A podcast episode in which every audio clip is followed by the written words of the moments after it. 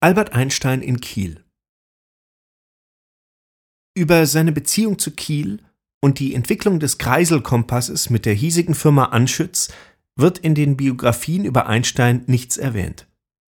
Briefe belegen jedoch die jahrelange Freundschaft zwischen Hermann Anschütz-Kämpfe und Albert Einstein, die erst 1931 mit dem Tod von Anschütz endete nach einem Besuch in der neuen Kieler Anschützfabrik in Neumühlen-Dietrichsdorf entwickelte der Amerikaner Elmer Sperry 1909 parallel zum Erfinder Hermann Anschütz ebenfalls einen Kreiselkompass. Daraufhin kam es zu einem Patentprozess zwischen den beiden Erfindern. Als Leiter des Kaiser Wilhelm Instituts für physikalische Chemie in Berlin wurde Einstein zum Gutachter vor das Oberlandesgericht Kiel bestellt zur Beurteilung des Kreiselkompasses besuchte Einstein im gleichen Jahr zum ersten Mal Kiel. Nach der Begutachtung gingen die Prozesse zugunsten der Firma Anschütz aus. Wegen der Freundschaft, die den Gutachter und den Erfinder inzwischen verband, bat Einstein 1918 das Gericht um Entlassung als Gutachter. Danach war Einstein für die Firma Anschütz in den Bereichen der angewandten Physik und Mathematik als Berater tätig so konnte er Anschütz bei der Weiterentwicklung des Kreiselkompasses unterstützen. Weitere regelmäßige Besuche boten Einstein zunächst eine willkommene Abwechslung von seiner wissenschaftlichen Arbeit in Berlin.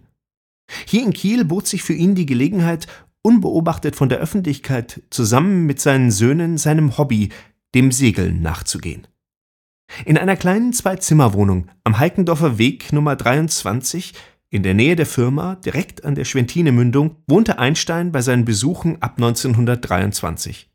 Von dort hatte er direkten Zugang zum Wasser und unternahm jede freie Minute Segelturns in die Kieler Förde.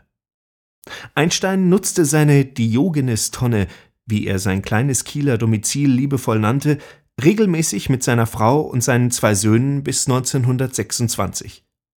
Später baute sich Einstein ein eigenes Sommerhaus in Kaput bei Berlin, wo er seinem seglerischen Hobby weiter nachgehen konnte. Dort verbrachte er die Sommermonate, bis er 1933 alle seine Funktionen in der Wissenschaft aufgab und in die USA auswanderte, um dort seine Karriere in Princeton fortzusetzen.